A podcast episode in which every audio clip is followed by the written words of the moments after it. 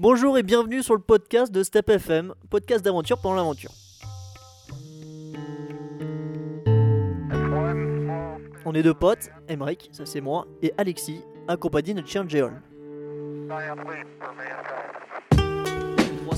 Dans cet épisode, nous venons de terminer une randonnée casque d'une semaine à travers l'Anatolie, en Turquie, où nous aidions pour monter le camp et pour la navigation. Nous avions été embauchés pour cette randonnée par Nico et Hélène. Nous nous dirigeons maintenant vers leur ranch en Cappadoce, où nous allons passer le prochain mois. prendre son mal en Bienvenue sur Step FM. froid. Nous ne savions pas exactement à quoi nous attendre en arrivant à la ferme. On savait que la famille qui nous accueillait vivait isolée, avec des chevaux, des chèvres, et que nous, nous allions dormir dans une petite cabane sur leur terrain. Avant d'arriver, je m'attendais à quelque chose de plutôt sobre. Et une fois sur place, on découvrit un lieu d'exception.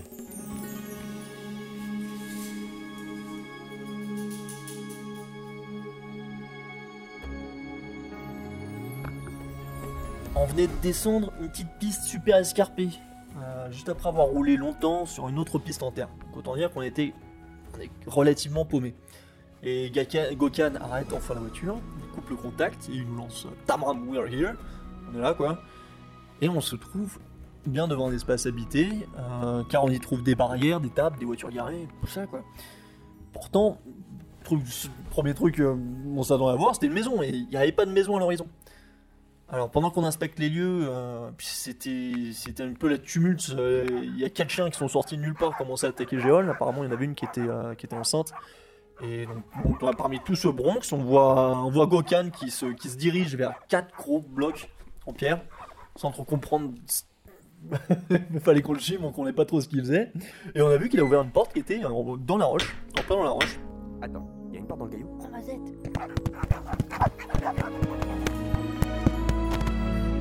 On va prendre une énorme inspiration pendant que nos pupilles se dilatent dans la pénombre pour découvrir un spectacle vraiment majestueux.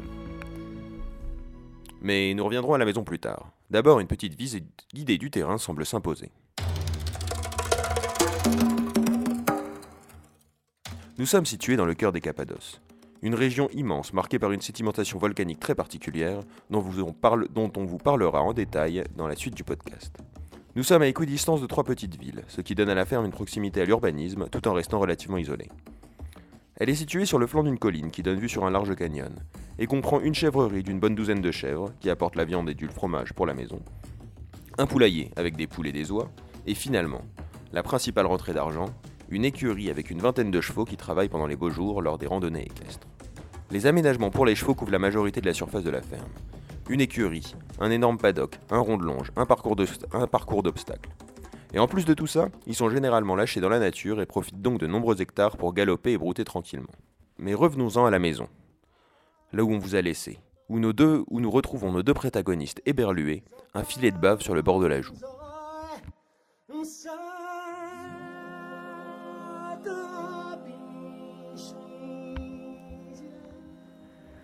La maison est creusée dans la roche, ou plutôt sculptée dans la roche. Sur les murs, les plafonds, la pierre se dessine en branches et feuilles. Le sol est recouvert de tapis. La cage d'escalier pour monter à l'étage ressemble à une architecture elfique. Dans la cuisine, les plaques de cuisson, les tiroirs et le mobilier sont installés dans le mur et dans le salon qui abrite le poêle, le plafond culmine à 5 mètres de hauteur. C'est devant un arbre lithifié, taille réelle, des branches montant et s'entremêlant jusqu'à la voûte que nous nous trouvons, avec l'illusion de se tenir dehors, à l'ombre du soleil.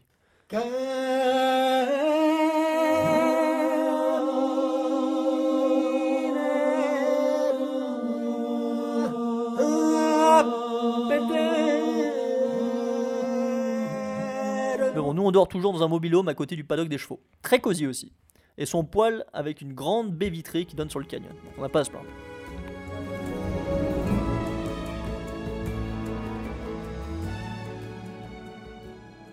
Et juste comme ça, on s'est retrouvé installé au Cappadocia Ranch, en plein cœur de la Turquie, euh, perdu entre trois villages des Cappadoces. C'est Nico, Hélène et leur fils de 6 ans Pablo euh, qui nous accueillent ici en échange. euh, bah nous, on va essayer d'aider au bon fonctionnement de la ferme. Nico et Hélène, c'est deux voyageurs à cheval. Nico, il s'est installé en Cappadoce il y a plus de 15 ans et Hélène, elle l'a rejoint quelques années plus tard après avoir travaillé en tant que guide équestre en Mongolie et aussi en Afghanistan. Autant dire qu'entre Nico, Hélène et leurs 22 chevaux, euh, on va être plutôt bien entouré pour continuer la préparation de notre future expédition à cheval.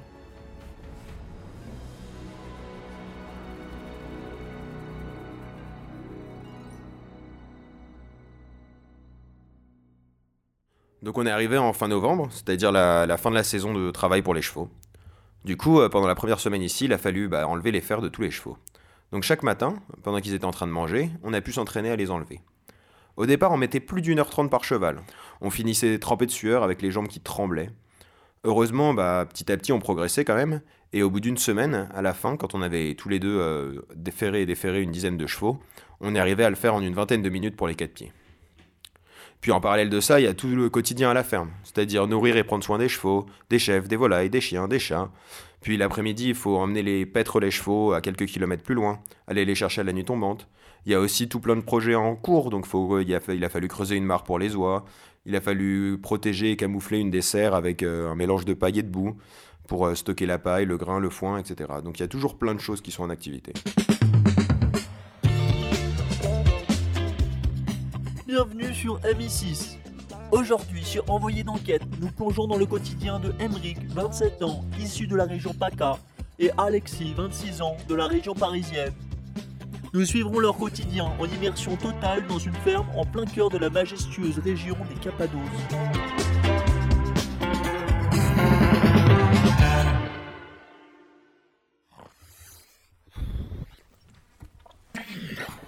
Il est 7 heures. Alexis se lève car il s'agit de son premier tour de garde. Les deux compères se donnent à tour de rôle la charge de se lever le premier pour ouvrir la chèvrerie. Il me faut un café. Putain, il fait froid. Déjà, notre équipe aperçoit les ravages d'une vie faite de rudesse. Des poches sous les yeux, les bras ballants. Cet être semble vidé de toute son énergie, très certainement sapé par le travail acharné.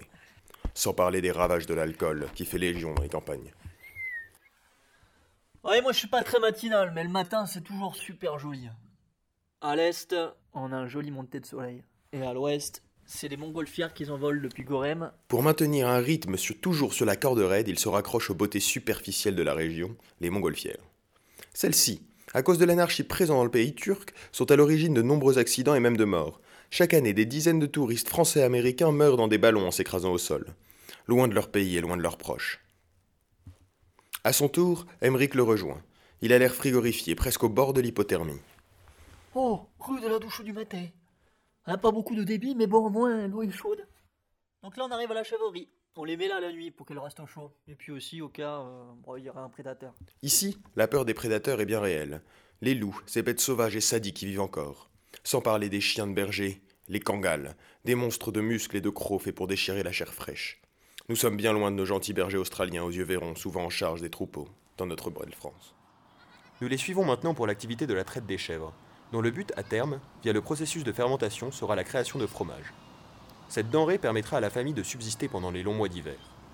Ouais, jour les filles Oh mamie, tu tires une de ses têtes Les chèvres, habituées et entraînées, connaissent la routine et leur place. Six d'entre elles se dirigent directement vers leur box de traite. Du moins, en temps normal. Mais quoi? De toi Oh, reviens ici Les deux garçons ont donc recours à la manière forte. Chope, là, chope là Attends, moi je me mets là, toi tu mets là, on va faire un guet-apens. Mais rien ne se passe, et le troupeau continue de les ignorer. Ils passent donc à une nouvelle technique et se mettent à crier tout en gesticulant.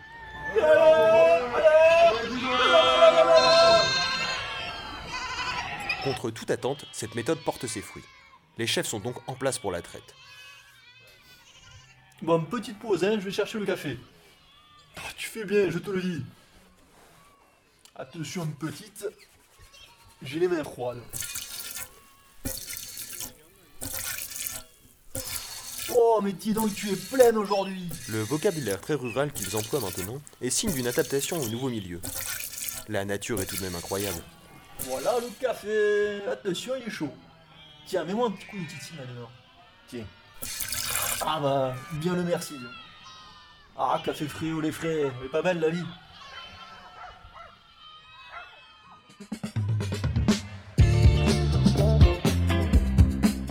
Pour retrouver le reportage complet de nos deux débiles, rendez-vous sur le site MI6 dans la rubrique Sortez de chez vous sans sortir de votre salon.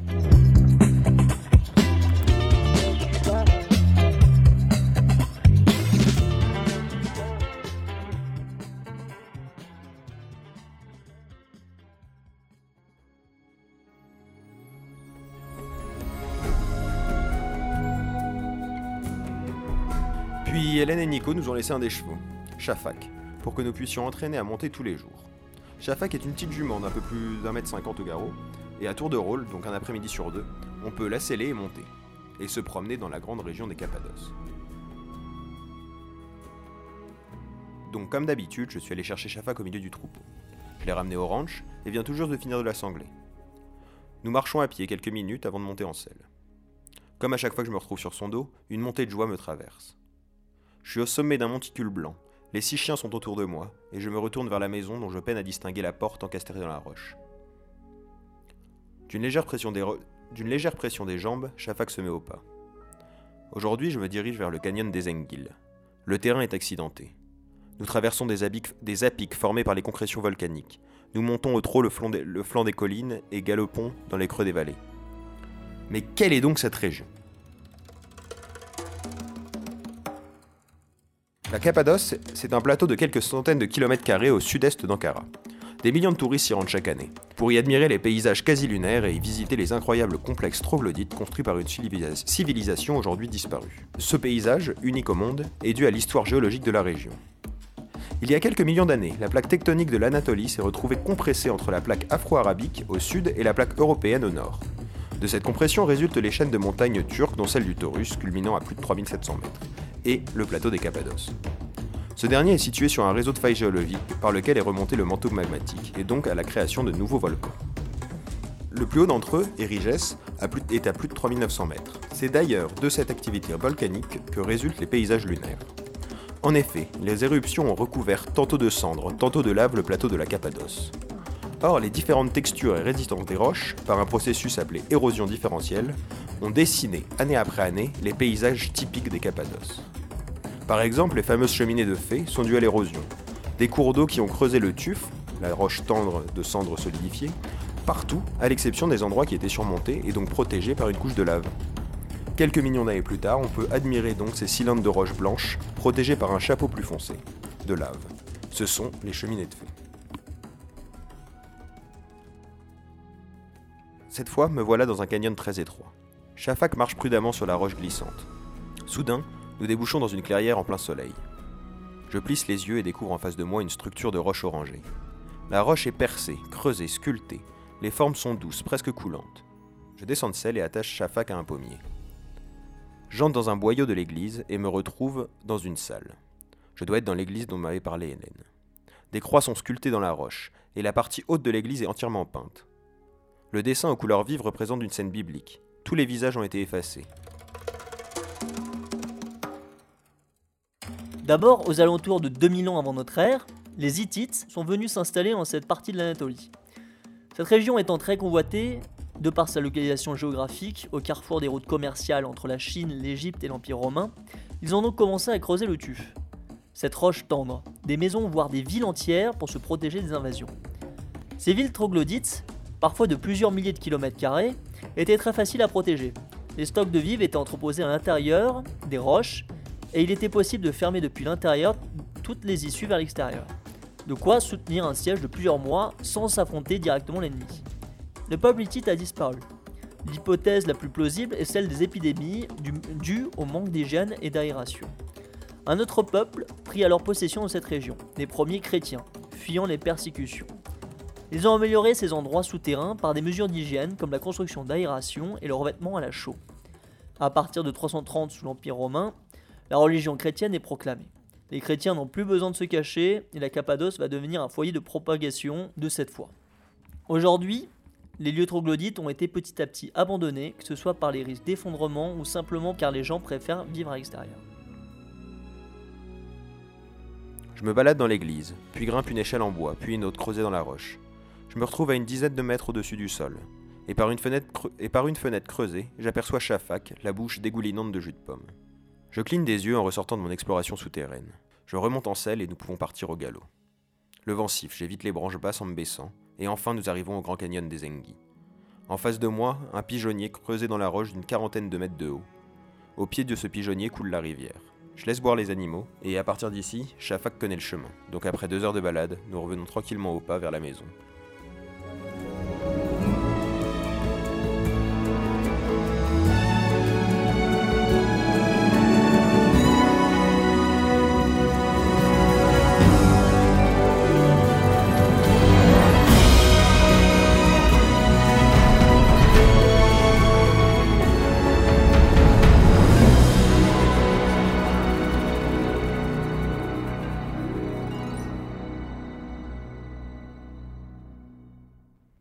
Un jour, alors qu'on se promenait euh, tranquillement dans les, dans les vallées de la Cappadoce, on rencontre Marie et Hakim.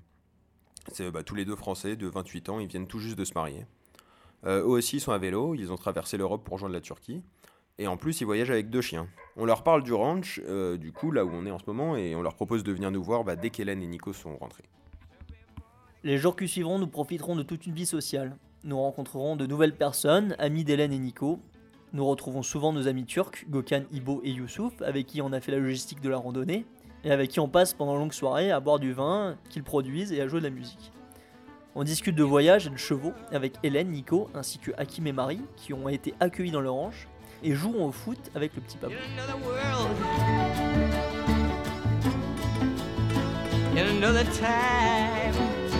Et le temps passe sans qu'on s'en aperçoit. Ce qui est dangereux pour le voyageur. On. Ain't nothing but a stranger in this world. I'm nothing but a stranger in this world. I got home on high. In another land. So far away. So far away. We up in the heaven.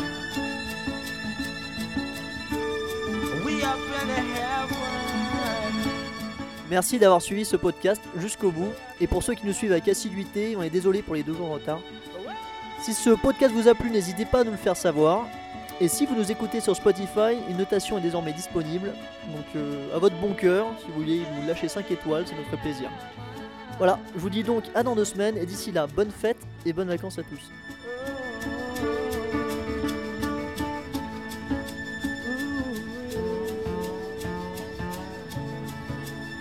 In another time. In another place. In another